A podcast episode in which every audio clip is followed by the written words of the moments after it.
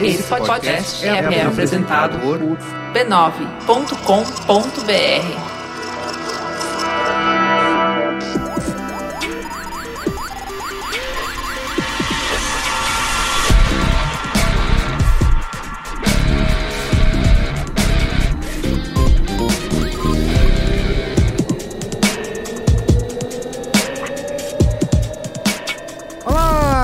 Olá, eu sou o Carlos Merigo, esse é o Braincast número 151. 151. 151. 151. Estou aqui com o Luiz Assuda, E aí, tudo bem? Alexandre Marão, Olá, Braincasters. e hoje vamos falar sobre drones. Não, tem que falar o nome do tema.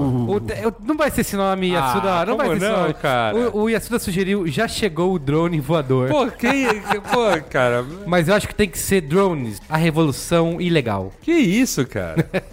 A revolução silenciosa. Nossa, meu, votem aí, caros Depende, ouvintes, porque depende cara. do motor, ele é meio barulhento. É barulhento, não pode ser. Já? Mas a revolução ilegal pode ser, né? Cara, já chegou o drone Não, voador, mas a revolução é bem legal melhor. parece que é uma coisa super fora da lei. Não é. É que é uma, Não re- é é uma revolução não regulamentada. É diferente. Esse título não vende. Vende. A revolução, não regulamentada segundo os padrões. não... Isso. então tem que ser já chegou o drone voador, é isso? Já chegou o drone voador. Não, esse, esse é muito ruim. Esse é muito- Ah, Esse é muito galhofa. que, você que não via Chaves na infância. Vamos pensar. Vai, é verdade. Não gosta de Chaves e está aqui no programa, olha só. É, cara, não, é, vai ser esse e acabou. Isso aqui, Gente, isso aqui não é uma gente, democracia. Não é gostar de Chaves. Não é que eu sou ateu em relação a Chaves, por exemplo. Sei lá, eu sou anti alguma coisa. Eu não fui formado por Entendi, tá Chaves. bom, é tá bom, diferente, tá bom. não significa nada pra Tá. mim. Mas vamos pensar o título melhor. O ouvinte que estiver ouvindo este programa já vai saber qual é o título final. Talvez não seja nenhum desses dois. Ah, Tá? duvido. Vamos aos comentários dos comentários? Vamos. Tem, tem que ir, tem que Ah, ir. o robô novo aí, ó. Comentando nos comentários.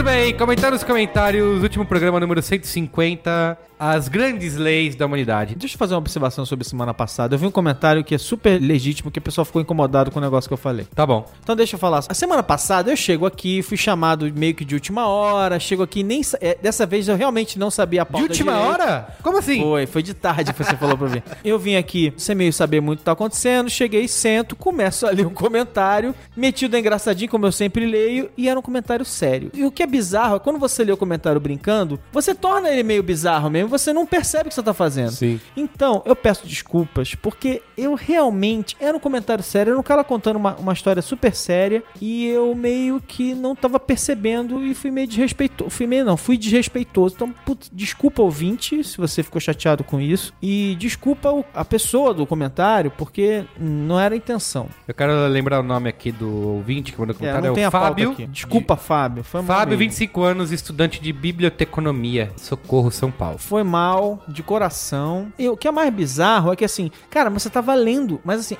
a própria maneira Como a gente não leu lê- antes o comentário, É. a gente, porque o Google selecionou, Google botou manda, na é. pauta, a gente foi ler e não sabia que era um O comentário idiota sério, aqui, dramático. O idiota aqui não deu a dimensão que devia ter dado. Muito Então bem, vamos, vamos botar a culpa no Guga, que não, nos a avisou. culpa foi minha que eu devia ter lido a direito. culpa é do Google que não tá aqui pra dizer que não é culpa dele. Isso.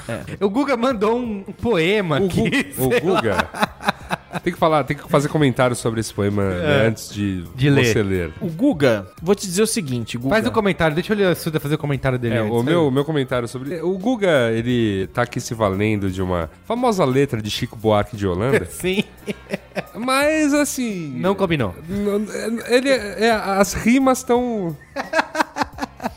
Fala, fala aí, Marão, lê aí o... Se o Guga tivesse que ganhar a vida como poeta, Ia ele tava muito fome. mal, hein? É, vou Então vamos lá, hein? O Braincast era paulista, o Anticast, curitibano, o Mamilos é mineiro, o Upoca é cubano, o apresentador do Zing veio do Rio de Janeiro. Olha a métrica desastrada, né? completamente.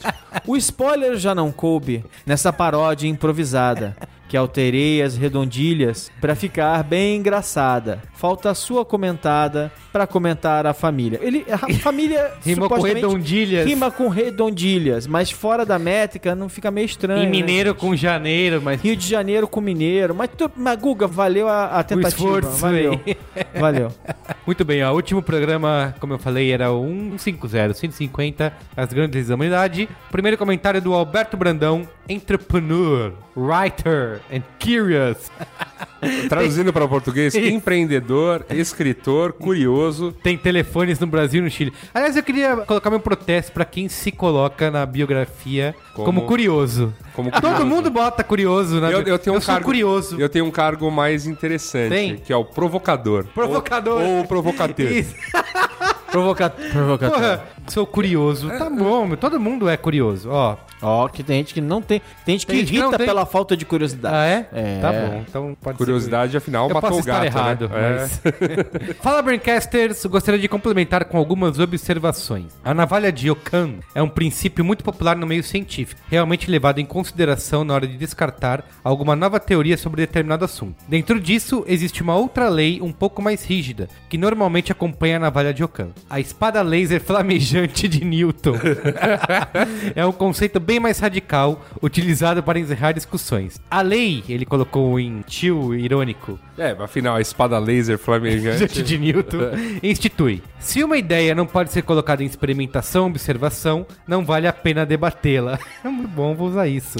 Na Boa, vida. boa, boa. Também pude acompanhar, escutando o Braincast, o surgimento de uma nova lei bem curiosa. Não importa o assunto discutido no Braincast, o mamilo sempre será citado. Mas, Muito bem. gente, é óbvio, o Mamilo está falando de tudo que é importante no Isso. momento. Eu vou mandar isso pra Juliana e pra Cris, que, ela- que elas vão adorar. Lê o próximo aí. Quem vai ler o próximo? O Radilson Gomes, 25 anos, designer mobile ou mobile, Mobile? Depende de que região do região planeta. do planeta você O, está. o Mobile. Mobile também, pode ser, né, italiano. Em Brasília, Distrito Federal. Vou pular a parte dos elogios e ir direto ao ponto. Achei muito legal o Braincast sobre as grandes leis da humanidade. Só achei que algumas das leis que foram apenas citadas poderiam ser mais bem exemplificadas for dummy. Tem uma lei relacionada ao feminismo, tive que voltar o podcast e repetir para entender. O Mirigo citou a lei, o pessoal riu e that's it. É, eu concordo com ele, porque eu vi- ouvindo o programa depois, Radilson... Qual, qual também- foi a lei? Era a lei que, assim, os comentários de um post sobre feminismo Sempre justificam provar, o é. feminismo. Ah, sim. E a gente, quando eu fui falando a lei, todo mundo já deu risada em cima e não deu nem pra ouvir direito eu terminar de falar. Ah, e como eu não entendi. repeti, ficou meio confuso. Tudo então bem. isso realmente É verdade, é verdade. aconteceu. A gente, a gente esqueceu de citar o. Cara, quando alguém vai lá e dá um. No seu Facebook, posta um negócio completamente antifeminista, um negócio ultra machista. Aí vai. Alguém comenta em cima, é isso aí, ou, ou com alguma coisa ainda mais machista. Sim. E mesmo que entre uma, uma pessoa e fala, gente, ó, peraí, isso aqui tá. Isso aqui não faz o menor fundamento. Entra outra pessoa e fala, você que. E aí ela solta um chavão. É por isso que a gente disse que. Né, por isso que essa lei fez tanto sentido, porque a gente vê isso acontecendo assim, Diariamente. com os nossos amigos, gente que a gente considera amiga. Exato. Olha que foda, né? Amigo. Mas deixa eu continuar Que aqui é o coisa pra se guardar. É, é verdade. Enfim, tirando a minha ignorância, gostaria de compartilhar a lei que rege o desenvolvimento de software e provavelmente o resto do mundo. Eu adoro esse, eu adoro, cara, eu adoro esse, eu adoro esse que ele vai citar. Ah, é? Eu nunca ouvi falar. Cara, já ouviu falar em Extreme Go Horse? Não, Go nunca ouvi Horse, falar. cara, ele cita o site que é o Go Horse Process, era um blog. Acho que ele não é atualizado já há algum tempo. Tem GoHorseProcess.com.br É, ele já não é atualizado há algum tempo, mas ele era assim, genial. Genial. Então vai. Vou citar alguns dos axiomas da incrível metodologia da vida para tentar exemplificar o que é o Extreme Go Horse. 1. Um, pensou não é Extreme Go Horse. Extreme Go Horse, que é, se denomina pela sigla XGH, né? XGH não pensa, faz a primeira coisa que vem à mente. Não existe segunda opção, a única opção é a mais rápida. 2. Existem três formas de se resolver um problema: a correta, a errada e a Extreme Go Horse, que é igual a errada, só que mais rápida. Extreme Go Horse é mais rápido que qualquer metodologia de desenvolvimento de software que você conhece. Cara, que mané Scrum, entendeu? Isso. O negócio é. Cara, vai. Rapidez. Tipo, o lance do Extreme Go Horse é tipo, é vai cavalo! É isso, cara. É por isso que chama assim. Tá. Quanto mais Extreme Go Horse você faz, mais precisará fazer. Para cada trabalho resolvido usando Extreme Go Horse, mais uns sete são criados. Mas todos eles serão resolvidos da forma Extreme Go Horse. Extreme Go Horse tende ao infinito. 4. Extreme Go Horse é totalmente reativo. Os erros só existem quando aparecem. Muito bom. 5. Extreme Go Horse vale tudo. Só não vale dar o toba. Citando aqui o A Gil. Lady Gil. Citando aqui a Lady. Resolveu o problema? Compilou? Commit e era isso. Commit sempre antes de update. Se der merda, a sua parte estará sempre correta. E seus colegas que se fodam. Extreme Go Horse não tem prazo. Os prazos passados pelo seu cliente são meros detalhes. Você sempre conseguirá implementar tudo no tempo necessário. Nem que isso implique em acessar o BD por um script malaco. e outro item importante do processo que consta no FAQ né, do, do Extreme Go Horse aqui. Pergunta: Como faço para descobrir se minha empresa usa Go Horse? Resposta: Se você não sabe qual a metodologia utilizada pela sua empresa, então com certeza ela usa Go Horse. Tem muitos outros axiomas e conceitos que o Go Horse prega. O layout dos sites, produtos e a logo também foram criados usando essa metodologia. Que é um cavalo, mó tosco, assim, tipo, desenhado no Paint, cara. É, é- é, assim, é um site que vale a pena. Eu que já conhecia, assim, faço também essa, como que é? é endorsa. Muito bem, Go Horse Process. né, essa, essa, essa Quero ler, vou, vou entrar, vou entrar. É muito engraçado. É que, é, assim, eu, eu acho que não é mais atualizado, não sei se eles continuam, mas tem essa parte aí do, das regras da Go Horse e os posts antigos que valem a leitura, assim. Muito bem. Valeu, o último aí. Valeu o último. Esse eu li antes dessa vez. Tá. Tiago Elias, de Campo dos Goitacazes, Rio de Janeiro, minha terra. Terminando a faculdade de design gráfico e trabalha há mais ou menos um ano na área em agência. 23 aninhos. Que bonito. Olá, galera do B9. Essa é a primeira vez que escrevo pro B9. Mas já escuto há bastante tempo. Estive em um hiato de podcast e quando volto, o B9 tem vários outros. Me senti uma criança em uma loja de brinquedos, mas percebi que ao escutar os programas sem comentar, estava vivendo uma grande mentira guardando essa opinião, crítico elogio pra mim mesmo. E sabe, isso corrói por dentro. Essa semana vi a seguinte frase do Henrique Cristo, grande filósofo. O cara citou Henrique Genial. Genial. Genial. Parabéns. Genial. Puta puta, chegamos Mas lá, Vamos cara. ouvir o Henrique Cristo. Quando eu percebi que era Deus, bem, eu estava rezando e de repente percebi que estava falando comigo mesmo. Absolutamente genial. Absolutamente genial. Ele estava falando num headphone e ouvindo ele mesmo pelo microfone. O cara era bom mesmo. Me senti como o Henrique Cristo imaginando meus comentários para cada programa em minha cabeça. Mas apenas lá. Eu estava falando sozinho. Ouvir um Braincast e não comentar é como o Henrique Cristo rezando para Deus, sendo que ele mesmo acredita que é o próprio. Ou seja, é falar sozinho, opinar para um vácuo sem volta. Sobre o programa 150, As Grandes Leis da Humanidade, queria dizer que mudou a minha vida. Quase larguei emprego, mas não atendi todas as expectativas do Cris Dias, mesmo assim, estou aqui escrevendo pela primeira vez. Logo, alguma coisa mudou, não? Gostei de uma das leis e desconhecia a maioria. Me lembrei de uma que considero bem aplicada e gostaria de adicionar: a lei da avó. Se você não consegue explicar para sua avó, você mesmo não entendeu. É isso aí, pessoal. Só queria reforçar que os podcasts do B9 dão banho em questão de dinamismo e pautas interessantes e muitos top of mind de mercado. Principalmente o Zing, que é genial. Não, essa eu adicionei. eu adicionei antes que o cara me processe, Isso, porra. Ele termina no top of mind do mercado nacional. Valeu, hein, Thiago? Maneiríssimo. Não Valeu. citou? Não, tem uma citação Poca aqui numa última frase. o Poca é o melhor de todos. Vamos adicionar frases, é. e foi o Guga, né? Foi o Guga que adicionou. Foi, né? foi, Pois foi. é. É isso? É isso aí. Vamos pra pauta? É, tem que ir, né? Vamos.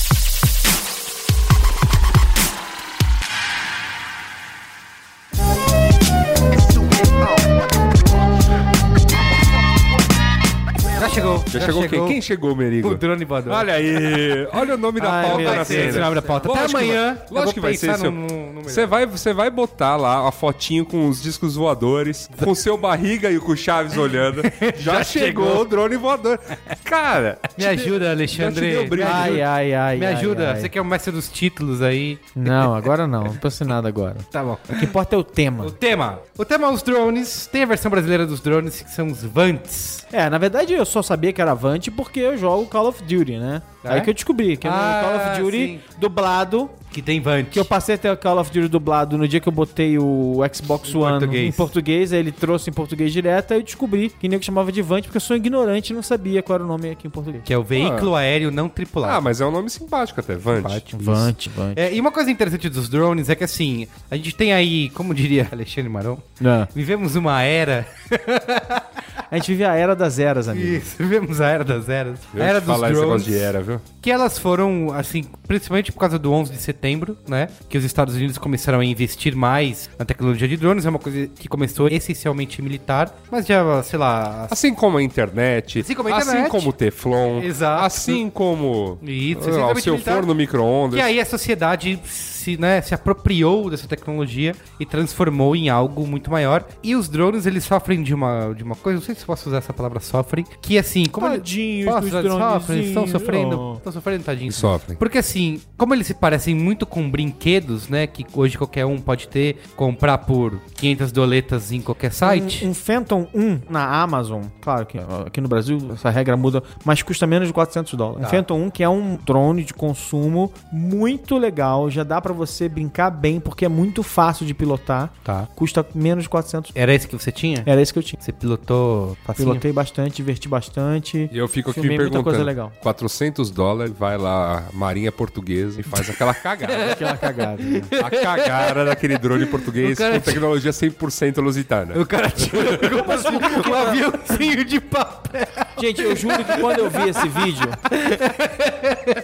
quando, quando eu vi esse vídeo, Eu eu, achei esse que, vídeo. eu achei que era tipo sensacionalista. Não, porque, mas- mas ainda porque que aquela isso- pompa é e circunstância, aquilo, aquela é pompa e circunstância pra mostrar um. Assim, a mulher fala assim, e hoje foi mostrado. Meu, o negócio falhou e ela mostrou como se tivesse dado, dado certo. Mas aquilo é demais, Absolutamente genial. Deve ser, deve ser feito. Não, e depois, isso, e né? depois é que, é que no vídeo tem a entrevista depois com, sei lá, o chefe da Marinha falando: É, a gente tem que melhorar mesmo pra que, é, é, vamos dizer assim, a gente consiga utilizar, mesmo que o piloto não seja bem treinado, ou a gente precisa melhorar o treinamento dos nossos pilotos.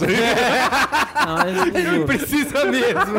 É que eu não, eu não conheço a televisão portuguesa o suficiente, mas assim, Cara, eu olhei é aquilo e falei assim, gente, isso É deve cara de ser do, piada. Deve ser do sensacionalista, não é possível, porque é muito ridículo. E assim, é bom a gente explicar por que, que os drones chegaram. Porque veículos não tripulados em guerras, né, em conflitos, já foram usados muito tempos antes, desde 1800. Na, na Segunda Guerra Mundial também teve veículos não tripulados bélicos, né? Teve? Teve. E por que que. Uau. Até na Áustria, até balões usaram, né? Como. É, como- se você for pensar. É que assim, não era um, um robozinho que Isso, você ia isso. guiando num, num Exato, joystick. mas ainda. Mas, mas sim, O existia uma conceito era o mesmo, um né? conceito Ah, tá. de não tripulado. Por que, é. que os drones chegaram a, a essa moda, né? Ou esse, esse boom, né, que está rolando na Eu, última eu, eu, década? eu, eu chamaria de boom e não de moda, moda porque eu, não, eu acho que os drones não são uma moda. Eles vieram pra ficar, ele, Verdade, pelo contrário. verdade. Desculpa, usei a palavra errada. Eles vão É isso. ficar cada vez mais comuns, mais fáceis de Presentes usar, mais vida. seguros. Isso. E assim, o que, aconteceu nessas- nos últimos anos com os drones é porque eles se beneficiaram da tecnologia dos smartphones. É a lei de Moore aplicada aí até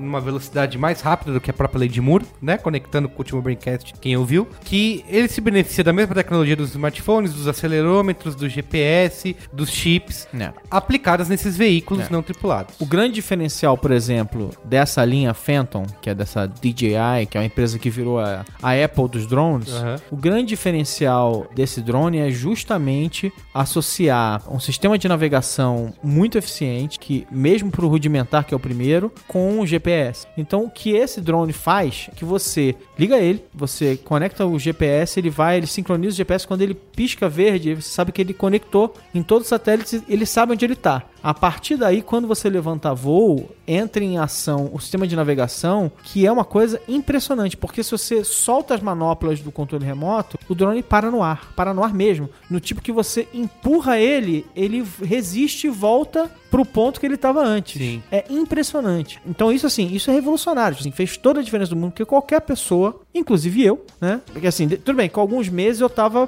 pilotando direitinho, mas cara, no primeiro dia que eu pilotei, eu falei assim, não é possível, é muito fácil. Sim, Aí claro sim. que eu derrubei o drone logo depois. Aliás, a gente tá. Quem tá. Eu não queria citar esse assunto e assunto, Diga. né? Porque ontem teve o, o Derby Paulista, Ah, né? sim. E eu nem assisti esse jogo, né? o cara não, não me Não, importa. não passou na TV, então não, me assisti importa, também. Isso, Mas- não me importa, nunca aconteceu. Mas nesse jogo teve uma coisa muito interessante para Foi os o- palmeirenses, Foi o drone. que foi o drone carregando a camisa do Guarani. Você soube que esse drone caiu no meio da torcida, né? Exato, então era isso que eu Ah. lembrei. Porque alguém não soube pilotar, bateu com o drone na parede. E aí, meu- ele- e aí, meus amigos, caiu Itaquera, já era.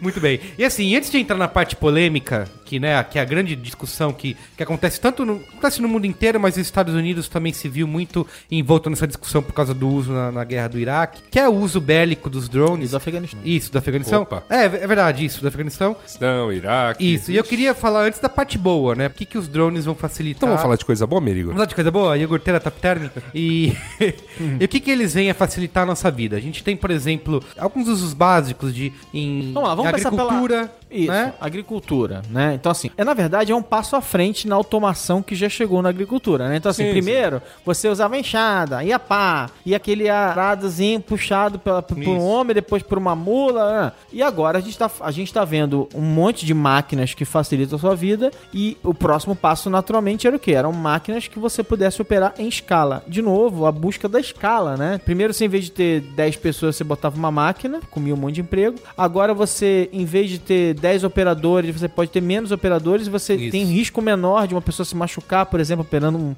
um trator, uma ceifadeira, seja lá o que for, e você passa a usar esses, esses aparelhos de longe. E você pode, por exemplo. Eu vejo, na verdade, a possibilidade do drone, você tá pensando pra questão da agricultura. Pra que, que você precisava de uma máquina voadora? Jogar os fertilizantes e Perfeito. tal. Isso. Qual era a Tinha máquina que pagar um voadora? avião que era caro. Exatamente. Isso, né? Então aí, você tem um lance aí com o drone que é você tira a questão do piloto, você tira a questão do, do avião, que é caríssimo, É, derruba muito custo, né? Derruba bastante. E derruba o drone de vez em quando também. É. Mas. É verdade. Não, mas sério, assim, gente, custa muito caro botar no ar. Até porque, assim, é uma máquina, um avião, um helicóptero, são máquinas que, para levantar voo, pesam toneladas e você precisa botar muito combustível e gastar Isso. muito combustível. Tem uma série. A manutenção de uma máquina dessa. ah, Quando Tem você que coloca isso. especializada é. ali, né? Quando você coloca isso na escala de um drone, mesmo que um drone, por ser menor, possa carregar menos coisas, como ele gasta muito menos combustível, geralmente o drone opera com bateria, e bateria é recarregável. Você coloca na eletricidade, vai trocando, ele faz aqueles voos de meia hora, 20 minutos e tal, e você realmente consegue fazer tudo que você fazia com o avião por uma fração do custo. É impressionante. É uma revolução mesmo. Exato. Então, pra tudo que você antes tinha que usar alguma dessas grandes máquinas voadoras, né? Vamos pensar em avião, vamos pensar em helicóptero. Por exemplo, né?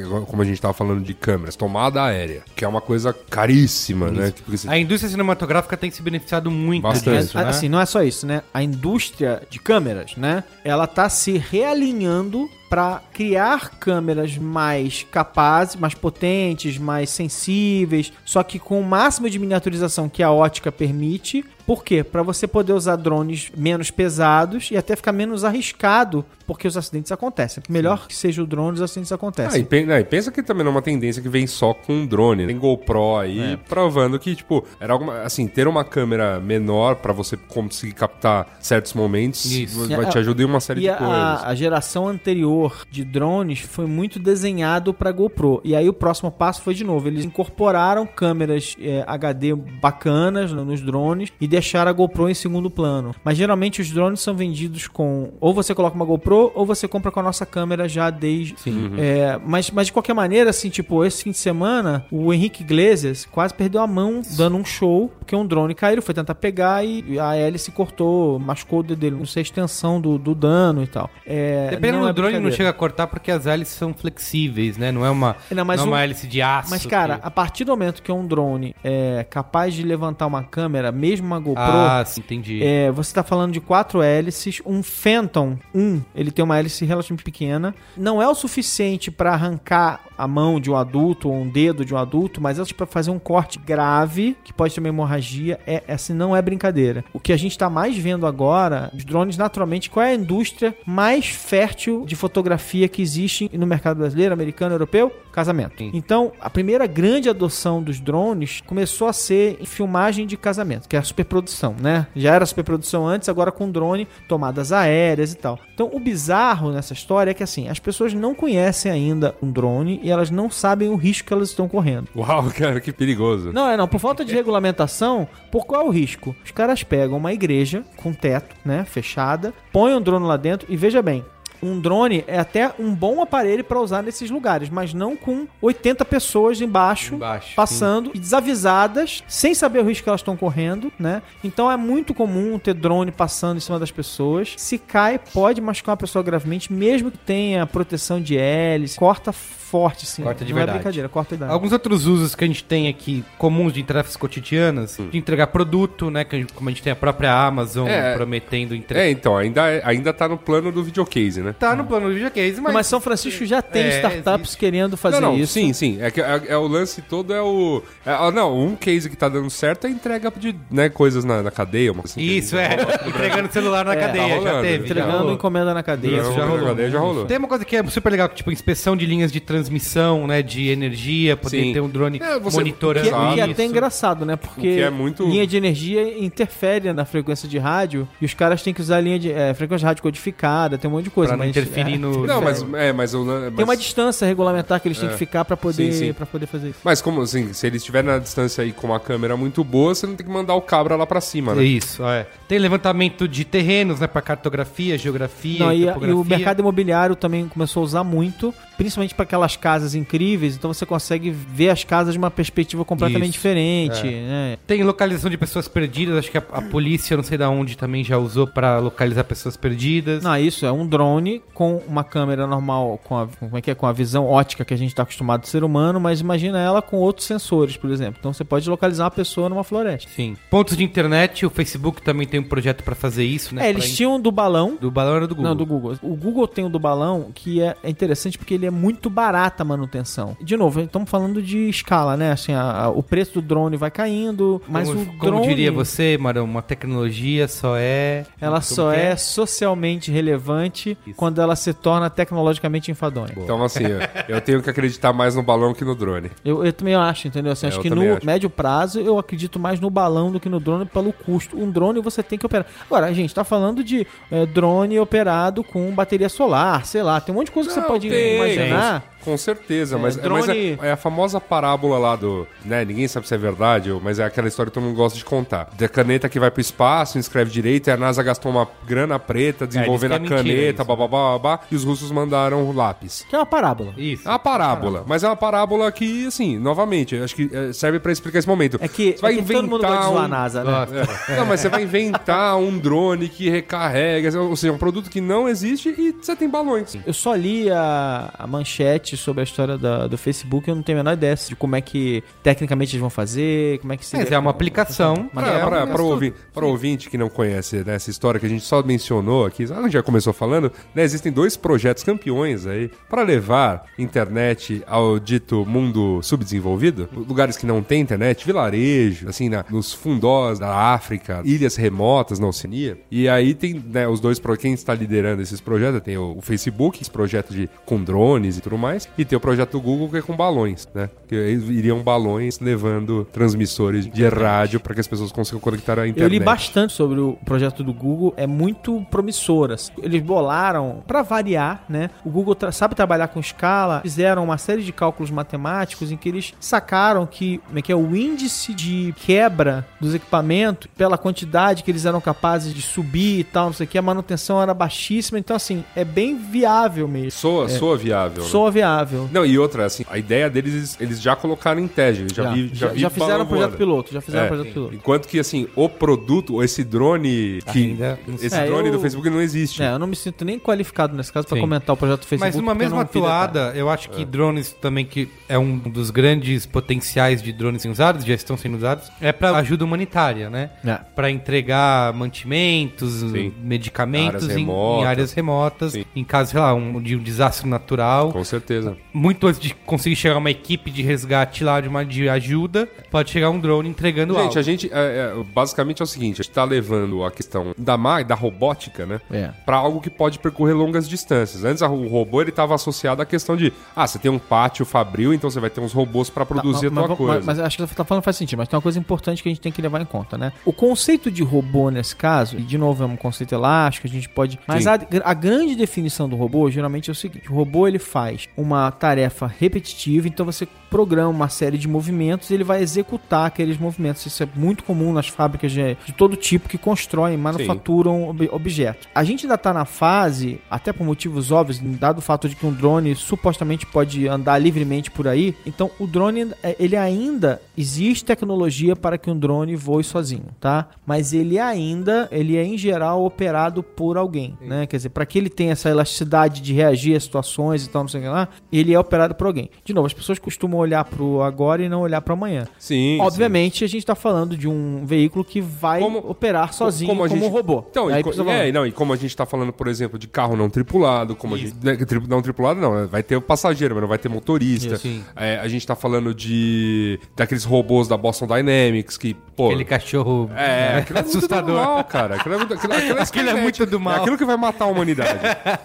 Então, aí são dois, a gente falou de usos legais, usos bons, e isso tem tudo pra evoluir e mais aplicações serem encontradas pros drones. Só que tem dois pontos principais que eu acho que valem a pena ser tidos, que é, primeiro, a questão da segurança, né? Porque isso que você falou de pode cair na cabeça de alguém, né? Vo- pode. Alguém que não sabe tripular. Inclusive, eu fa- Não, até- mesmo sabendo tripular pra ter uma mesmo falha sabendo tripular, mecânica. pra ter uma falha. E uma das coisas, eu até citei isso no primeiro Braincast do ano, que na CS, a apresentação da Intel, que foi super legal, que lá o CEO da Intel, o Joe Intel, mostrou, ele mostrou uma empresa lá que eles estão patrocinando, sei lá, investindo e tal, que é a tecnologia de- do drone que é autotripulado, ninguém precisa Isso. mexer no drone. Então eles fizeram vários testes do drone se desviando, né, de, Obstáculo. de obstáculo. Eu até cheguei a citar que assim, os obstáculos eram muito molezas ali Tudo bem, é uma te- mas é uma tecnologia que ainda tá. Exato, mas tá- é- É, mas porque, por exemplo, hoje em dia, né, de novo, vou falar do Phantom outra vez porque é o mais popular. Hoje em dia, você já tem, por exemplo, o Phantom, ele tinha uma coisa interessante que é assim, vamos lá. Você tá voando com um Phantom e aí ele tem uma autonomia pequena, o Phantom 1 tem uma autonomia de mais ou menos 8 a 10 minutos, o Phantom 2 tem uma autonomia de 15 minutos a 20 minutos. Isso tem a ver com desempenho dos motores e tamanho da bateria. O Phantom 3 parece também ter uma autonomia de uns 15 a 20 minutos e assim vai. Mas o mais interessante desse aparelho, que é um argumento de venda forte, pra, ainda ainda mais para o novato, é o sistema de em que ele volta para o ponto inicial se acontecer alguma coisa. O que, que acontecer alguma coisa? Se ele detectar que você perdeu o controle, quer dizer,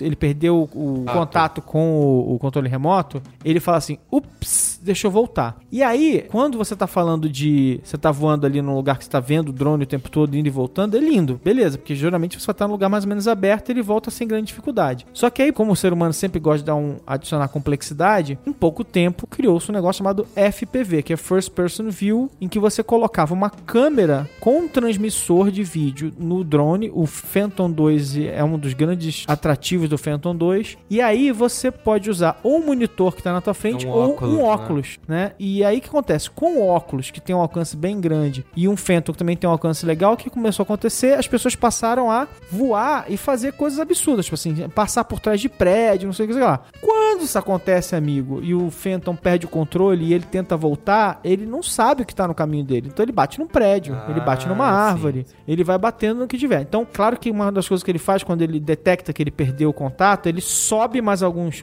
mais uns, lá, uns 30 metros E aí tenta ver. Ele, ele tenta ir em pra linha uma, reta, É né? mais alto e volta em linha reta pro lugar. Só que se tiver um lugar com prédio, babau. Vai bater. Claro que a evolução natural disso é um sistema que começa a enxergar um obstáculo e tenta desviar, Sim. né? Então eles estão trabalhando em aperfeiçoar isso. No meio dessa história toda, começaram a surgir, até porque a gente, vamos lá, a gente tá falando de GoPro, de drone, e aí assim, tipo, já que elas queriam se filmar esquiando, and- surfando, andando de bike, elas fizeram o seguinte, eu quero, na verdade, uma GoPro que me siga sem eu precisar pensar. E aí, naturalmente, já surgiram no mercado, por preços para consumidor, claro, consumidor endinheirado, mas preços para consumidor, drones que seguem você. Você coloca um, chip, sensor né? no seu corpo, ele sabe onde o sensor está e ele segue você. Segue você surfando, segue você andando de bicicleta, vai bater em árvore, sei lá o que vai acontecer, mas ele supostamente ele Consegue segue seguir. você e faz uma série de manobras. Você do seu braço lá, você tá com um sensorzinho, você fala assim: "Agora fica me circundando". Aí Ele fica circundando você. Agora para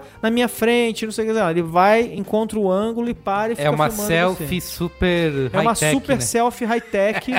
você tem pouco trabalho pra operar, né? Sim. Porque gente junta tudo, né? Selfie, GoPro, eu, meu narcisismo de querer ser filmado, fazendo uma coisa legal e falar, alô, pode mamãe. produzir uma coisa super legal com isso, E entendeu? pode fazer coisas. é. E assim, eu acho assim que o primeiro movimento foi muito militar, né? E A gente vai, acho que a gente tem que falar disso daqui a pouco. vai com entrar muita nisso. calma, acho, mas acho que não agora. Vamos falar um pouquinho mais dessas brincadeiras. Isso. Mas a revolução criativa é muito interessante. Tipo, pra gente que é pequeno, não tem grana, não sei o que lá, poder fazer uma tomada aérea, sabe, com um negócio que não é tão caro assim. E mais do que isso, tipo, cara, ter uma grua e construir uma grua e botar dentro de um ambiente relativamente fechado, mas com teto alto, cara, um drone faz assim. Em uma equipe que está consciente, atenta, sabe o que está acontecendo, todo mundo consciente, você botar um drone dentro de um lugar e fazer ele de grua é sensacional. Sim, sim. Funciona, fica Não, e pra- bom. Você falou isso de acompanhar de, de Revolução Criativa e tudo. Tem também a questão de acompanhar obras e etc. Que em São Paulo a gente viu muito isso com a construção dos estádios, do estádio do Corinthians, estádio do Palmeiras. Alguém botava lá um drone pra ficar dando rodeando um a ali, obra é e fazia um vídeo super legal,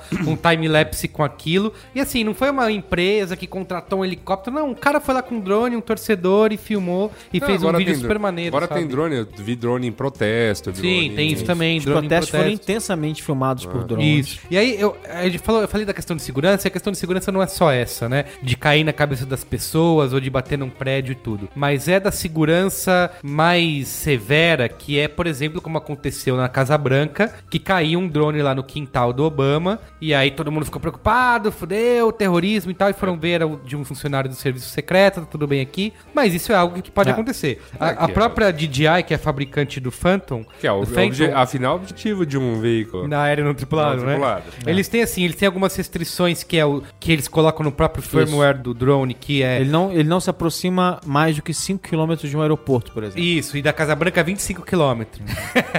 Só que isso, da mesma maneira que alguém botou essa configuração lá, aquela programação Você pode lá, apagar. Alguém pode apagar e Exatamente. utilizar Até você pode comprar um, um drone da DJI e você pode trocar a placa de navegação e colocar um outro sistema. Eles usam o Gente, sistema NASA e, eles, e você pode usar um é, outro sistema. to- não tem nada ali que foi inventado agora. Ou seja, Isso. você compra um monte de plaquinha, você monta o seu drone se pode você fazer. quiser. Sim. E vai. Então, assim, os fabricantes Não, aliás, falam- você, aliás, é muito como, comum. como os portugueses tentaram fazer.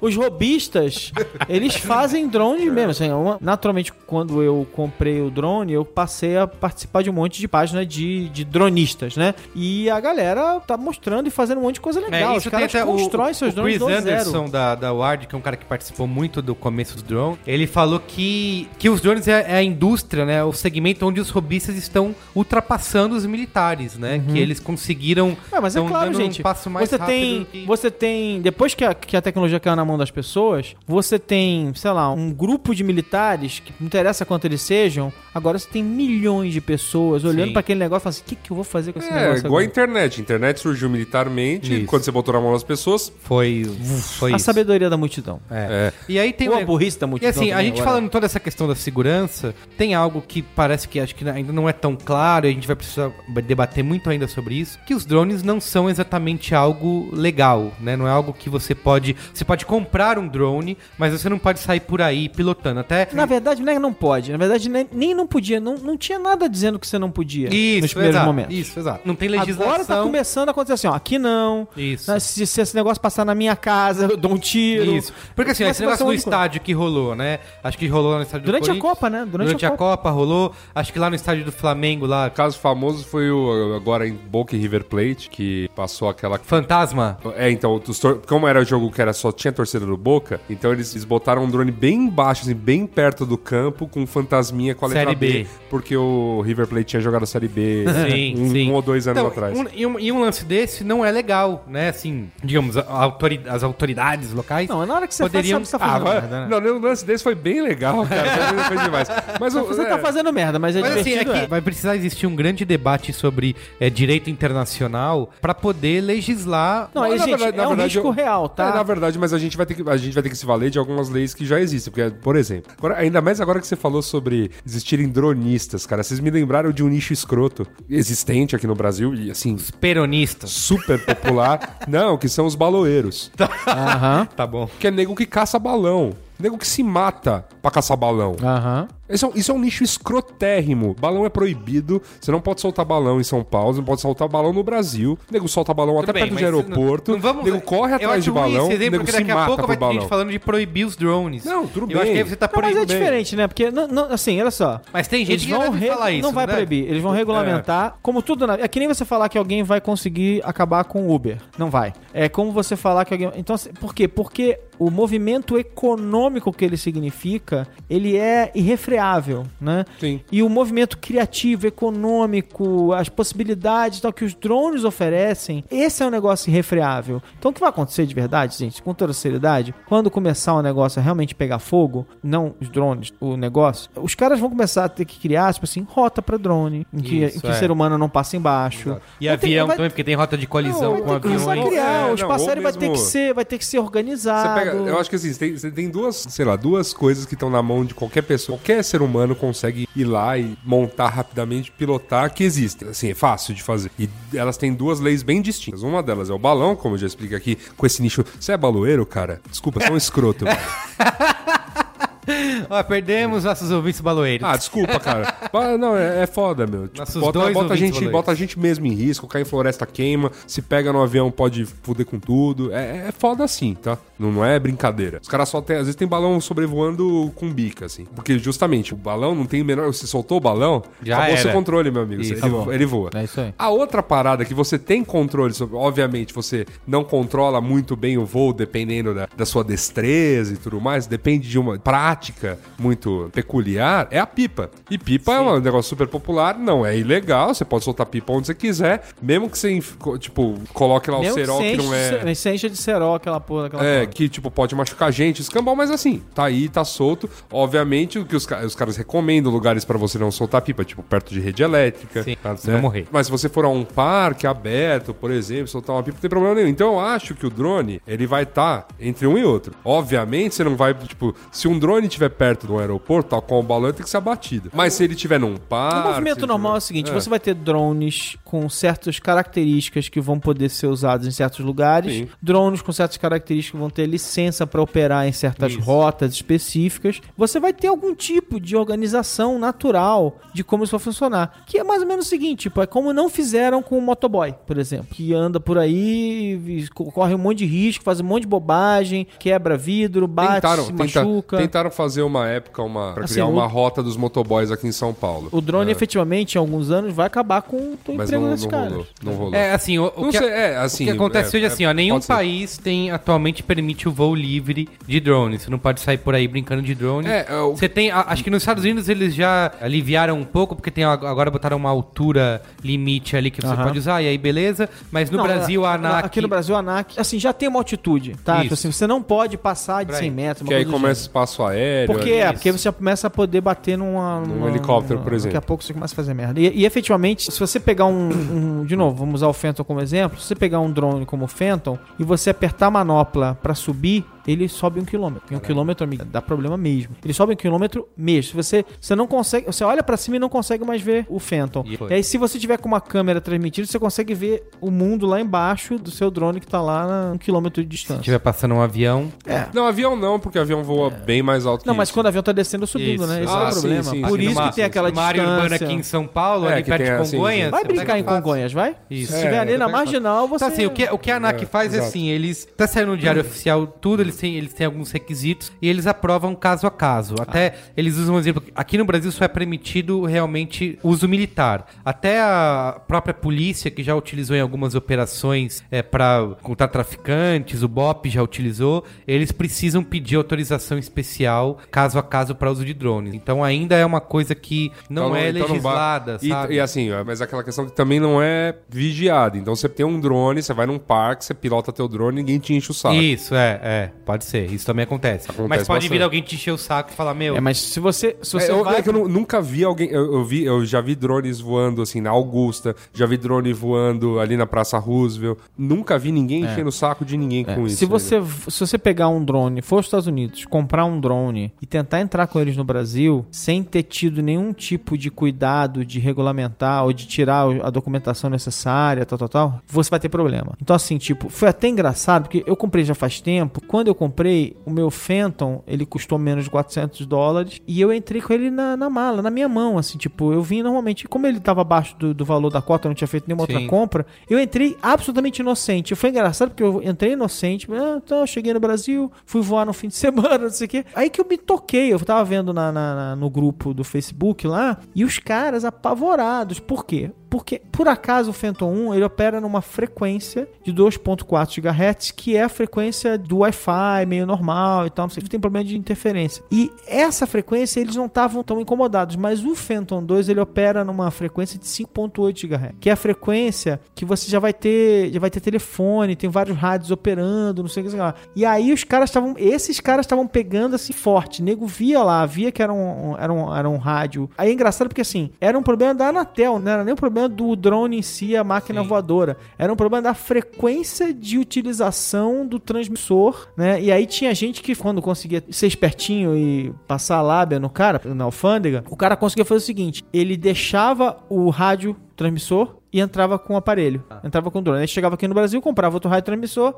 e a vida seguia igualzinha e o cara demorava às Sim. vezes um tempo para regularizar o aparelho dele. Mas houve muito problema, ainda tá acontecendo, só que agora já tem um caminho para você Sim, regularizar o teu aí. produto. É, Tem caminho, você tem, você pode cadastrar. Tem, é, tem um caminho, você preenche uma papelada, pede autorização, aí consegue. E você falou de alfândega, que é engraçado porque essa grande discussão do limite entre seu brinquedo e uma arma, né? Porque você falou, quem olha, quem não conhece, ah, é um brinquedinho, né? É um aviãozinho. de- É, de como, como se fosse um. remoto. não, como se fosse um aeromodelo, né? Sim, sim. Que é, basicamente é um avião, né? Você- Até que role o conhecimento todo de, de como funciona, ainda vai longe, né? Mas sabe que é pior de tudo? Aeromodelo, você não levanta voo com aeromodelo numa garagem qualquer. Ele precisa de pista. Sim, ele Se precisa o de aeromodelo, realmente você vai voar em certos lugares muito específicos. O problema do drone, nesse caso, o cara chega em casa, ele mora no oitavo andar, ele põe o drone na varanda, ele liga, é tão fácil de pilotar que ele liga o drone, ele sai voando pela varanda, filma ali os arredores e tal, não sei o que, e volta. E legal, geralmente o primeiro voo dá certo. Até a hora que ele fizer uma besteira e cai na cabeça de alguém Sim, e tal, não sei. Então, assim, isso acontece. As pessoas. Enfim, é uma fase de conscientização que as pessoas estão aprendendo que é um negócio com uma hélice que corta, que machuca, cai, dá problema, machuca. Enfim, é, Sim. é um aprendizado. E tem, tem uma outra grande discussão de. A gente falou de segurança, mas tem outra discussão moral e ética aí que é a privacidade, né? Porque com os drones você tem aí a, a filmagem. Você pode ver a vizinha pelada. Isso, a filmagem da sua vizinhança também pode se confundir com espionagem, né? É, com você pode- invasão de Não, eu não privacidade. nem- Eu não tô nem pensando em imagem, tô pensando em, por exemplo. A vizinha pelada, que eu sei. A sua. Não, eu tô pensando em, sei lá, com o receptor certo de onda de rádio, você pegar. Conversa Ah, telefônica. sim. Você Põe pode pegar- microfone direcional. Isso, É. exato. Você pode monitorar áreas e pessoas sem Sim. conhecimento delas, né? Me lembra, parece Minority Report, né? Quando Tom Cruise, como sempre, correndo, Ah. tentando fugir. Tem um monte lá de dronezinho atrás dele, pequenininhos e mega rápidos, reconhecendo você, sabe? Tem um, o seu amigo lá, o Ronald Hills, que foi pra faixa de Gaza. Meu amigo? Isso. Não é seu amigo? Não. Teve um vídeo dele no UOL, ele falando que estava lá na faixa de Gaza, fazendo uma matéria pro CQC. Ele falou que a presença de drones é constante, é o tempo inteiro, assim, 24 horas você ouve o zumbido do drone ali. E ele falou que é normal você estar andando na rua sozinho e um drone baixa na sua altura, Fica olhando pra você. fica olhando pra essa você e vai embora. Ele falou que isso é comum, isso não é uma coisa que as pessoas, as pessoas já estão meio que acostumadas a viver daquela maneira e é uma coisa assustadora, né? Porque você tem algo que tá te espionando. E da mesma maneira que você tá que isso tá sendo usado pra evitar um ato de terrorismo, você pode ter terroristas usando isso pra, pra Não, gente, outra Eu coisa. tô, você pode- eu tô assustado com o exército israelense É, você pode, usando gente, isso mesmo, Você cara. pode não- ter um governo Cara. opressor usando isso. Pode. É, pode. pode. Mas assim, de novo, ó, você vai pra Inglaterra, amigo, tem câmera tudo quanto. Aliás, aqui no Brasil também, hoje em dia. Tem, mas- tem, tem. Mas a Inglaterra, ela se preparou durante muito tempo. Tem câmera em tudo quanto é lugar. O cara consegue te. é, quando interessa pra eles, eles te seguem do lugar onde aconteceu o crime até a sua casa e descobrem onde você Sim. mora. Quando a polícia faz uma besteira, as câmeras subitamente param de funcionar. É, mas eles conseguem mesmo fazer isso tipo, há, há muito tempo. É quase como voltar no tempo. Acontece um crime na rua tal, eles vão lá, acessam as câmeras do sistema deles, encontram o momento do crime, voltam atrás, encontram o antes e tal, e conse Sim. conseguem reconstruir. Até porque você pode colocar no drone um monte de equipamentos extras, tipo, sei lá, identificação de calor, né? Fazer leitura de placa de veículo, né? Então- Visão noturna. Então, mas, mas meu ponto, assim, é que, de novo, é, é a tecnologia que já existia e que um estado de vigilância já usava E a Inglaterra, embora seja uma democracia, é um estado de vigilância há muito tempo. Nosso querido Alan Moore não escreveu V de Vingança por acaso, não escreveu Watchmen por acaso, ele escreveu essas histórias à luz de uma época do tatirismo e de tudo aquilo acontecendo nos anos 80 na Inglaterra, temendo muito essa, essa sensação de, de vigilância que já existia sem drone. É que o drone cria uma nova camada. Você tem aquele monte de câmera e ainda você tem uma câmera móvel que pode seguir É. você em basicamente qualquer Exato. lugar. O drone pode ficar te vigiando e você não consegue nem perceber É. né, que ele tá ali te vigiando. E assim, eu acho que tem o que precisa ser feito. Eu falei pra você de ah, que deve ter alguém falando em proibir drones. Eu acho que ah, provavelmente. Ah, tem, tem, tem. Mas- né? mas- ah, eu mas acho aí- que o importante nesse momento é tentar. A discussão é não demonizar os drones como a é algo do mal, todo mundo vai usar pro lado ruim, mas de tentar discutir e legislar pra poder tornar o uso. Mas você percebe legal. uma coisa engraçada nessa história? É o seguinte: por que, que, por que, que você não ouve tanto essa briga de proibir drone? Por quê? Porque, como ele é um negócio, mesmo sendo de consumo e tal, como ele é um produto que não é pra qualquer um, é caro, ele já nasce como uma força opressora de quem tem dinheiro. Não, mas Sim. isso agora. Pra vigilância. É, Isso é daqui agora. a pouco. Isso é agora. Eles têm drones Por isso que, por enquanto, É eles o lance estão. do. é, vamos, vamos- pegar exemplo, ou qualquer outro exemplo. Impressora 3D. Quanto custava uma impressora 3D nos Exato, anos 80? exato. Quanto custa uma impressora 3D hoje? Quanto a impressora 3D vai custar daqui 20 anos? E gravamos um braincast sobre isso. É isso aí. Quanto a impressora 3D vai custar a cada ano? Ela, tá caindo sim, sim. vertiginosamente. Não, mas eu, mas, eu já, mas eu já joguei daqui a 20 anos pra gente ter uma noção do que vai acontecer com o Drone é a mesma coisa. Não vai custar nada, você vai fazer impressora 3D com a sua impressora 3D anterior. Ah, o, o, caso, o caso do drone. Então, agora imagina o drone com a impressora 3D em casa, bicho. Não, já é. Aliás, eu lembro que quando eu comprei o meu, eu, eu comprei uma bateria diferente pra aumentar a, a autonomia dele. E uma das coisas que eu precisava fazer era comprar um tampo especial maior pra colocar a bateria ela caber dentro do corpo do, do drone. E a única maneira de fazer isso era comprar uma tampa maior, né, então? Aí essa tampa não existe. O que acontece? A comunidade de impressão 3D Imprimiu uma. foi lá, desenhou e imprimiu uma tampa que encaixa exatamente no modelo A, B, C ou D. E que é legal é o seguinte: não tinha tanta demanda assim, né? Mas aí o cara investiu no design da tampa. E aí, quando você pedia, o cara imprimia e mandava pra sua casa. Tem um negócio que a gente tá falando dessa questão de proibir e tal, porque assim, existe essa demonização dos drones. Tem um exemplo da polícia de Seattle que tentou que eles compraram vários drones pra usar pra vigilância, né, Pra combate ao crime, como um super-herói faria. e antes mesmo de eles colocarem um drone no ar, a população pegou tão mal que eles devolveram pra fabricante. É, Ou seja, porque- ninguém aceitou, É, entendeu porque, a ideia de porque não justificava Porque é, a pra, vigilância. porque é usada pra opressão, né, É. gente? Aí é que as pessoas É. se revoltaram. Essa aqui vem a desculpa de o combate ao terrorismo. Então, mas aqui o Bop vai lá, pega o drone pra usar na favela. Aí é. Aí o tudo bem. O morador do Leblon fala, tudo bem. Pô, pra- a pegar gente esse, de- pra gente pegar de esse bem- bando. É, pra pegar esse bando de, de bandido. De se aí, Aí pode usar. bem, é. Aí é um ponto que a gente Agora, tem agora, agora, lá. Bota o drone no Leblon. Bota É, o agora drone no bota o Leblon. drone no Leblon pra pegar. Pra pegar Playboy comprando droga. Comprando droga, pra pegar Playboy Aí vai dar fazendo problema. Pra pegar Playboy dando propina aí de corrupção, escambau aí, aí vai dar problema. Sim, aí a gente tem que entrar num ponto aqui que fez a indústria dos drones, o investimento aumentar, que é o uso militar, e tem um dado que o Pentágono no ano 2000 tinha menos de 50 drones e 10 anos depois ele já tem mais de 7.500 drones. Então, isso tem sido usado extensivamente pelos exércitos dos Estados Unidos. É a grande discussão lá se isso deve ser usado ou não para guerra. E um dos pontos, além do uso disso ter dado acidentes, ter matado civis e tudo mais, tem uma questão aí psicológica, né? Ele despersonaliza Exato. completamente. Obrigado, Alexandre Maron. Isso a- mesmo. a- Porque a vira matança. videogame, né? Porque assim, quando o soldado tá na guerra lá pra matar o inimigo, o afegão, ele tá olhando pra cara daquele cara, tá vendo ele ali na mira. Ah, ele pode morrer também, né? ele pode morrer também. E ele tem uma relação ali que é diferente de tá matando alguém. E no drone, quando o cara tá vendo ali pelo visor, vira videogame. Vários tem soldados dizendo que. Inclusive, ah, eles veem mal, né? A verdade é essa. é, eles veem mal sombra. e os próprios soldados é dizendo isso, que quando eu aperto o botão de atirar, eu tô vendo sombras numa telinha e pronto. Então eles não têm mais esse discernimento, né, de estou matando pessoas. Parece que eu tô matando É, me... ah, eu... de, de novo, é uma questão filosófica, Filosófica. da gente que não é militar, né? Não, não, e mesmo, e mesmo Porque e os mesmo- militares estão, assim, É. os militares em geral, do ponto de vista do general, não sei o que lá, da escala que está distante o suficiente, é um elemento estratégico importantíssimo que eles valorizam e usaram ostensivamente. Sim, o problema né? é que tem muitos É, civis até, por- até morrendo, porque, né? Não, mas o, problema- o lance é o seguinte, é, até porque assim, se você mandar o exército, o exército também faz muita merda. Tem história, tem relatos do Vietnã, por exemplo, que o de exército americano abrir fogo contra camponês porque ah, estavam meio entediados. Exatamente. Fora os estupros, É. fora, todos estupro, as fora todas essas. É, tudo isso Sim. aí. É que é- agora eles não, não estupram, eles só matam todo mundo e tal, E não pronto, sei o que, é. e pronto. Trocar um mal pelo outro, então é mal por mal, é tudo É, o, mal. o tudo mal, na, o mal, na verdade, é aquela coisa, é o exército americano, enfim, É, mas de novo, entrar, invadir, Ah, fazer o que assim, bem a no despeito da, da A minha despeito, discordância é. da maneira desumanizada como eles vão agir, se colocando nos sapatos de um general, é óbvio que ele vai usar essa ferramenta. Essa Sim. ferramenta é incrível para um militar. Com Barata. Muda completamente a Não precisa discussão. mandar ninguém pra lá. Não arrisca os soldados dele por qualquer coisa. E guerra não tem regra, tem, tem a Convenção de Genebra. Que é quebrada o tempo todo.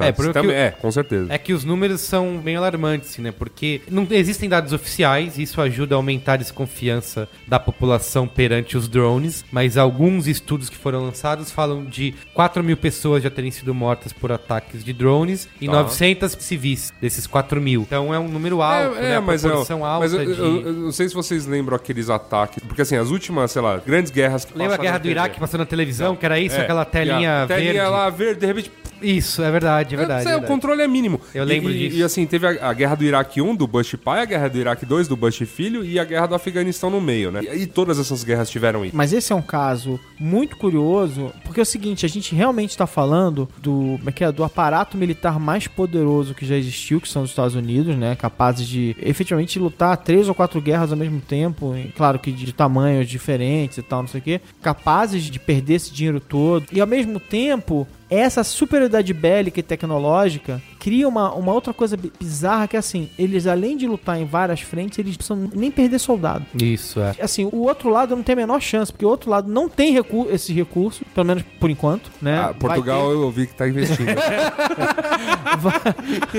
não tem esses recursos. Então a guerra, ela, ela é- ela é desigual.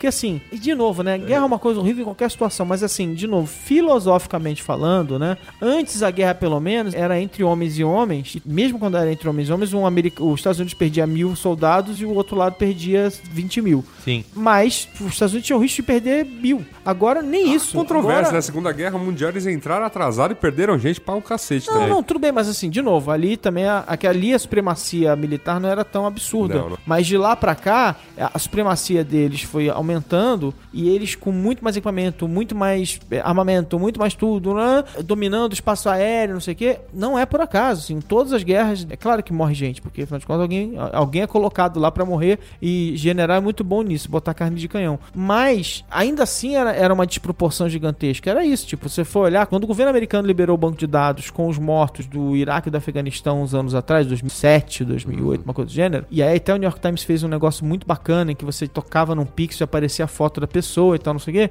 Eram 2 mil soldados mortos, que 8 anos de guerra. Quantos iraquianos morreram nesse tempo? Ah, quantos, é. quantos afe- afegãos morreram nesse tempo? Milhares e dezenas de milhares de pessoas morreram. Centenas de- É, enfim. E aí a história, assim, é que na gestão Obama, ele tirou bastante da pressão sobre a- essa discussão da guerra ao colocar os drones, e aí o número de baixas americanas despencou ainda mais, que já era proporcionalmente pequeno em relação às baixas dos inimigos, e aí ela caiu ainda mais, porque agora você faz esses ataques sem nem colocar um ser humano do seu lado em risco. Então, realmente é uma Mas aí vira um episódio de 24 horas ou de É. Homeland. é, É, não, que- não, não, mas a própria, a própria temporada, a é meia temporada 24 horas era sobre drones, isso, né? é. E assim, você falou de. Tem uma questão tecnológica aí que eu não sei se é o mais popular drone do TAR dos Estados Unidos usa, que é o MiQ-9, alguma coisa assim, que a autonomia dele é de 36 horas sem munição, sem os mísseis, e de 14 horas com munição. Então, assim, É, é, você um- usa ele como vigilância Isso. ou usa ele e aí você manda os outros pra isso. fazer Então o é uma. Coisa. É bem avançado, assim, sabe? Não é. Não, isso é louco, porque, gente, uma coisa é você botar um satélite pra monitorar. Ele já tem uma porrada de satélite lá monitorando o mundo todo. Além do satélite, agora você pode pegar de novo, é a mesma coisa. Pensa que os satélites eram o sistema de circuito fechado da, da Inglaterra, né? De Londres. Aí você tinha eles lá meio. Você, não, você pode mover o satélite, mas davam um certo trabalho. Eles estavam lá, como se fossem umas câmeras fixas que só mexiam pro lado e pro outro. Aí agora, de novo, você adicionou o drone na jogada. Então você tem uma câmera que você move pra onde você quiser e que fica numa altitude X e você consegue monitorar, ver, ver campo de treinamento do inimigo, marcar alvo. Você faz tudo, cara. Mas a conclusão, então, desse Braincast é essa, né? Não demonize os drones. Você ainda vai ter um. Conclusão desse Eu- braincast, ela vem o drone voador. Você tá preparado? Eu, eu, eu acho assim, de novo, a gente vai ter uma revolução interessantíssima pela frente. Tem um monte de negócios novos sendo criados É. nos Estados Unidos. Assim, o negócio de entregas Tá. naturalmente vai ser revolucionado Sim. por isso. Entregas de objetos menores, entregas de objetos grandes também. A É- Domino's já mostrou lá o entregador, um drone que entrega pizza. Isso. E, e é bom. Carinha de queijo. Tem. É, ô, gente, Tem vamos cara lá. de case, mas Ah, é uma lá, né, aplicação. Não, mas é, é- é bom lembrar também o seguinte, né? A gente tá falando de drone voador, drone, drone não precisa ser voador. Drone, na verdade, é um veículo operado à distância. Então, assim, posso operar uma série de, de veículos e fazer uma série. Então, tem muita coisa pra Tem. acontecer. É, por, por exemplo, pensando em coisas que você pode operar, como eu disse, tem, o- tem a questão dos carros, né? Que você não vai ter motorista, que é que, né, que o Uber já tá testando lá, lá fora, que vai. Google. Que vai. O Google, mas o do Uber é que vai matar qualquer 10 milhões de empregos. É o texto que você vai encontrar no Ah, Google tá. fácil aí. É, o Uber vai matar 10 milhões de empregos nos próximos X anos. Você tem como fazer isso, por exemplo, por trilho, né? O metrô aqui de São Paulo, linha 4, ela não é mais não tem nem mais um operador. É. A da linha azul e vermelha, por exemplo, tem o operador, mas ele é fictício. Ele não só serve fica pra ali nada. olhando se der merda. Exatamente, pra- porque ele tem um controle de, ok, para de fechar Ele a é porta. fictício. Não, é, porque ele não- ele não faz nada. um bonecão de, de Não, ele, posto ele não faz nada. Ele, o metrô, eu Ele fica no WhatsApp e no Facebook. não, ele, ele- o metrô ele consegue ter to- a total operação lá da central. Só que existe a figura porque. Se der merda. Não, um se der merda e dois, na época, se pensava que assim, as pessoas não vão acreditar num trem Que anda que não sozinho. tem, que, não- É, que não tem um É um maquinista. componente social É mesmo. um componente né? social. Então, a linha 4, isso já, já foi ignorado. Você não tem maquinista. Você pode ir lá na janelinha e ficar brincando de maquinista lá. Mas assim, a gente vai ter níveis de, de produtos que vão atuar em várias situações diferentes. É. Eu fico Então, imaginando você- essa questão de entrega, por exemplo, você ter, como a gente já tem, né? Vamos dizer assim, pensando em tecnologias que já existem. A, a tal da coleta de lixo que foi implantada em Barcelona na Olimpíada de 92. Estamos falando de um negócio que já aconteceu há mais de 20 anos. Que é toda, né? Você coloca o lixo lá nas caçambas na rua, já vai por um sistema de tubos a vácuo lá, o lixo vai embora, já chega lá na central onde ele é despachado. Ou seja, o lixo não fica na rua. Já vai pro Já vai embora. universo. Então né? imagina, Espaço sideral. então imagina, sei lá, uma rede de túneis aí onde você tem trilhos com essa parada rolando, com toda a questão de segurança de não ter um objeto cair na tua cabeça. Sei lá, a saber, a saber. Muito bem. É isso então? Qual é a boa? Olha a boa. Qual é a boa? Qual é a boa?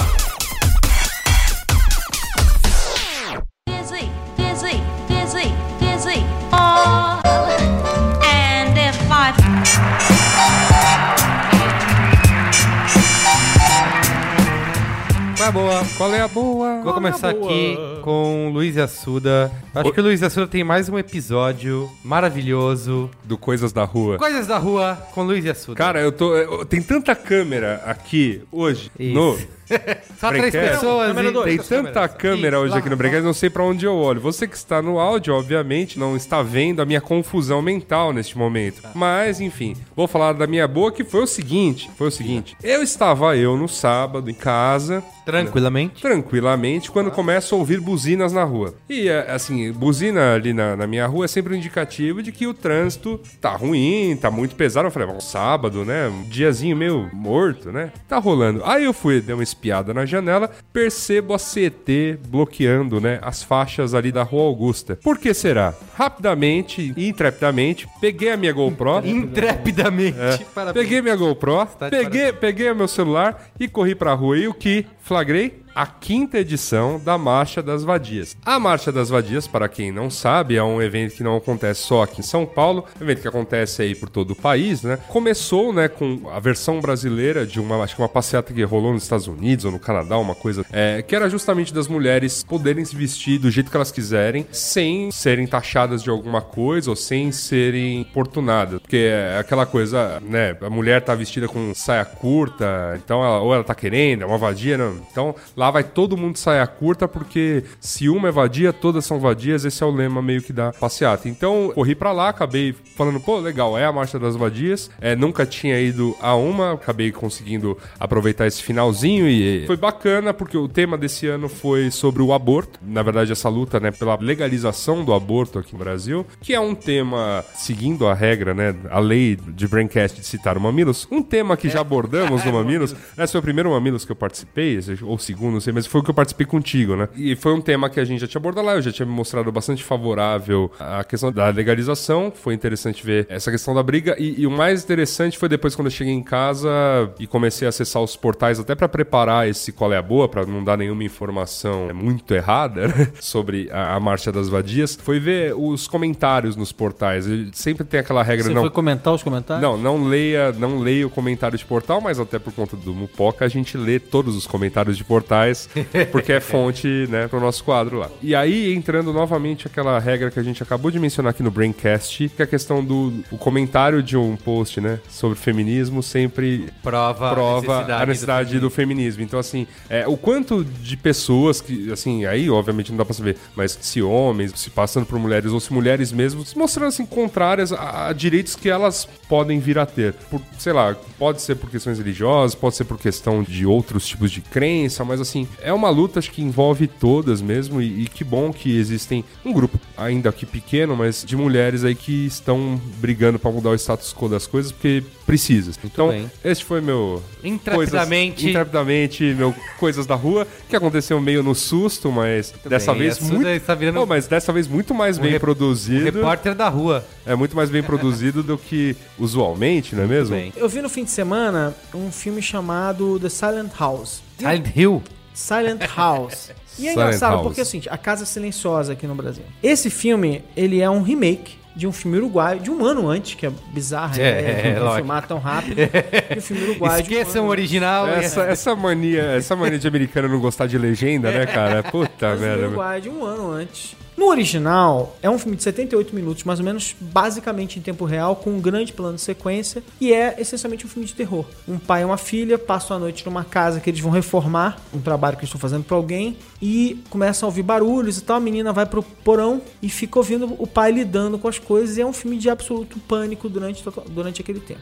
Aí, Medo. é, pois é. É um filme tenso, de verdade. Eu fui ver a- o remake, o mais importante do remake é que é com a Elizabeth Olsen. E a Elizabeth Olsen, ela é irmã daquelas gêmeas lá que fizeram algum sucesso entre a criança. Mary Kate e a Ashley. Só que, além de linda, de simpática, ela é uma baita de uma atriz. E o que é interessante, assim, esse filme ele é inferior ao filme uruguaio. Tá. De certa forma. O filme uruguaio não é genial, gente, assim. É, filme com plano de sequência não é a primeira vez, nem a décima vez que está sendo feito. Mas é um filme eficiente em trazer o medo, né? No, no coração das pessoas. Mas a atriz segura o filme nas costas. Ela é muito boa. Ela é incrível mesmo. Só que o filme, o remake, tem uma série de mudanças em relação à história original. E o remake em si, ele tem uma coisa interessante que ele meio que tem um final diferente. E esse final meio que estraga Tá. o- um pouco o filme. Eu acho que vale a pena ver os filmes pra comparar. Os filmes são tensos e interessantes. Tem gente que não vai se incomodar com o final. E esses diretores, é um casal, uma dupla de diretores. O que me fez ver o, o filme é que eu tinha visto um filme deles de, muito, de alguns anos atrás chamado Open Water. Que era de um casal que se perde, no, vão mergulhar com um grupo, Ah, se perdem, esse filme. ficam cercados por tubarões. o tempo e inteiro na esse água. filme é fantástico. Esse filme eu recomendo. Se você não viu, veja Open Water. Acho que eu vi esse filme no diretores. cinema. Eu tenho, Mas eu tenho aí- aflição com isso. Então, assim, o Silent House, a versão uruguaia e a versão americana tem coisas interessantes, valem ser vistas, mas principalmente pela Elizabeth Olsen. Agora, o filme que você tem que ver desses caras é o Open Water. Mas aí, o que eu queria de verdade falar, o qual é a boa de verdade. Ah, esse não era um qual é a boa? Era Não, só a não, introdução não, não, ao é qual é a é uma boa. nuvem de qual é a boa em torno dessa, Uma nuvem de dessa- qual é a desse boa. negócio. É a Elizabeth Olsen. Ó, Ah, a boa é Elizabeth Olsen, entende? Não, no melhor sentido que a gente pode. A gente atriz pode Elizabeth história. Olsen. A atriz Elizabeth Olsen, Tá. que, é, que é sensacional. Uhum. E ela tem. Por que tem fotos nuas no seu? Não, não tem foto, não. e é engraçado porque é o seguinte, vai, ela tá no Vingadores 2, mas é um papel assim, não faz a menor diferença, pelo menos nesse filme. Mas o que eu gosto, o filme que eu gosto muito dela é o Martha, Marcy, May and Marlene, em que ela interpreta uma garota que ficou num, tipo, num culto durante alguns anos, apareceu e ela volta pra família e ela tá tentando se readaptar à vida em família. É um drama, de novo, assim, que mostra uma atriz jovem, mas super capaz de, de carregar um filme tenso e pesado, inteligente, interessante nas costas. Então, assim, meu colher boa de verdade é Elizabeth Olsen. Tem um- Seu colher boa, Merigo, por favor. tenho dois. Olha! Um é rapidinho, já falei de vários aplicativos de e-mail que eu já tentei usar. Não, mais um aplicativo. Mais um não, aplicativo. Não é de pelo menos- Ah, Já ó. tentei vários, né? O Gmail, Mailbox, tudo mais. Olha, olha a cara de. E agora estou usando, até coloquei aqui no- na minha barra de quatro aplicativos. Uau! Uau! Nossa, parece que eu dormi aqui, peraí. Eu- Me acorda quando você terminar de Tá. falar do seu aplicativo de e-mail. É o Microsoft Outlook. Cara, E é verdade, tá- Agora que você falou, um monte de gente tá falando Tá falando Tá, bem, tá um eu, monte de gente eu falando instalei bem para testar e estou gostando bem, porque assim, ele tem um pouco do Gmail e tem um pouco do Mailbox, só que pouco Tem mais... muito do Outlook. Tem muito Tem um pouco do Gmail, Um pouco mais do simplificado Mailbox que o Mailbox. muito do Outlook. Valeu, assim, então ele é legal pra você. Ele é mais, um pouquinho mais simplificado que o Mailbox pra você organizar os seus e-mails, de reagendar, fazer ele voltar depois. Ele é bem sincronizado com o calendário do Google também. Legal. Então você pode ir direto através do próprio aplicativo de e-mail marcar uma reunião, marcar um evento, alguma coisa. E cara, tô gostando bastante, assim, bem interface facinho de usar. Não, comentaram que realmente É. acertaram então eu dei bem uma a mão, chance, estou assim. usando, estou gostando. Vai dar, uma, vai dar uma chance pro Windows 10? Não, aí não tenho como, não tenho hardware pra poder usar. É, cara, instala não. em qualquer Não, Mac, não, não viu? faço isso. Não, não, aconteceu. não, não quer Isso é- mesmo. isso é heresia. Ó, a Microsoft pode ter acertado a mão, hein, cara? Isso é, isso é heresia. Aí, ó. O tio Steve desce lá da onde Ó, ele tá, eu, eu, eu, dou, eu, dou, eu faço aqui o desafio pra Microsoft, ó. Uma ação que você convença cada os meninos. Eu já instalei a- uma a vez o voltar- Windows então, no tá Mac vendo? pra, a voltar a usar. pra ó. jogar alguma coisa. Ou Uma essa ia ser uma grande ação, a gente acompanharia 24 horas dessa vida.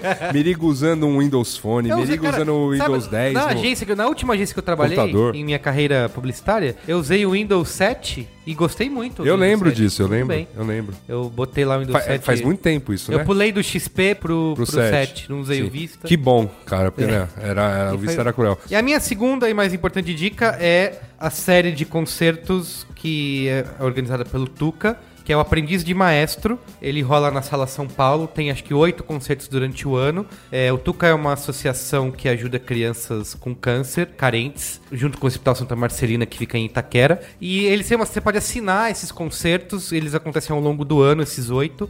E ele é voltado para apresentar música clássica, música erudita para crianças. Muito legal. maneiro. Muito então tem, maneiro. tem a orquestra lá e só que assim, é pra criança ficar sentada lá assistindo a orquestra tocando é meio chato. Então, eles contam toda uma historinha, mistura uma mistura de teatro com orquestra de uma forma bastante lúdica, né? Para usar uma palavra Muito do nosso fofo. bem fofo. Muito maneiro. Então eles ficam lá brincando, fazem piadinhas, fazem uma, uma apresentação. E eu levei o Benjamin lá no- nesse sábado Ele pra curtiu? assistir, curtiu muito. Apesar de, do que ele lembrar mais foi da ação de marketing de uma campanha, de uma marca que tava lá Oh, não. Que era o menino do pão, mas tudo bem. E- mas ele gostou bastante, saiu cantarolando, assim, isso foi muito legal. E assim, é bacana porque como é uma coisa voltada pra crianças, todo mundo, a plateia e, os, as próprias pessoas que estão se apresentando já esperam que vai ter criança chorando, falando, É, querendo não tem sair aquela, aquela gente torcendo o nariz. Não, não tem. Quando aí escuta o barulho... Todo mundo tá com criança ali. É, ninguém fica... shh. Então a galera já sabe que é com criança e, e a maio, todo mundo fica, elas ficam super concentradas ali assistindo e vale a pena ir. E o bacana desses concertos, que como eu falei, você pode comprar separadamente, como eu fiz, que era a primeira vez que eu fui ver, então antes de assinar, você pode assinar e ter direito aí em todos. E o bacana é que 100% do, da arrecadação vai para ajudar o Tuca e essas crianças que são assistidas aí pelo Hospital Santa Marcelina. Muito, muito e rola na legal. Sala São Paulo, que é um puta lugar bacana. Só de levar o seu filho lá Com pra cer- conhecer a com Sala São certeza, Paulo já é legal. com certeza. E aí pra ver a apresentação, pra ver o concerto, eles também piram. Da próxima vez que você levar o Ben lá, aí você ouve meu próximo Coisas da Rua, Tá. que eu vou te ensinar ali os caminhos certos na Caminhos do Cracolândia. Sem, tá bom. É, ali, que, ali tem point pra caramba, cara. O melhor da comida regional aí, mundial, tá lá. Baixa gastronomia? Cara, pô, tem restaurantes incríveis ali na região. Que Procura no. Google Aprendiz de Maestro Tuca, com dois Cs, que você vai achar. E compareça. Bom, É isso. Beijo gordo. Tchau, gente. Valeu.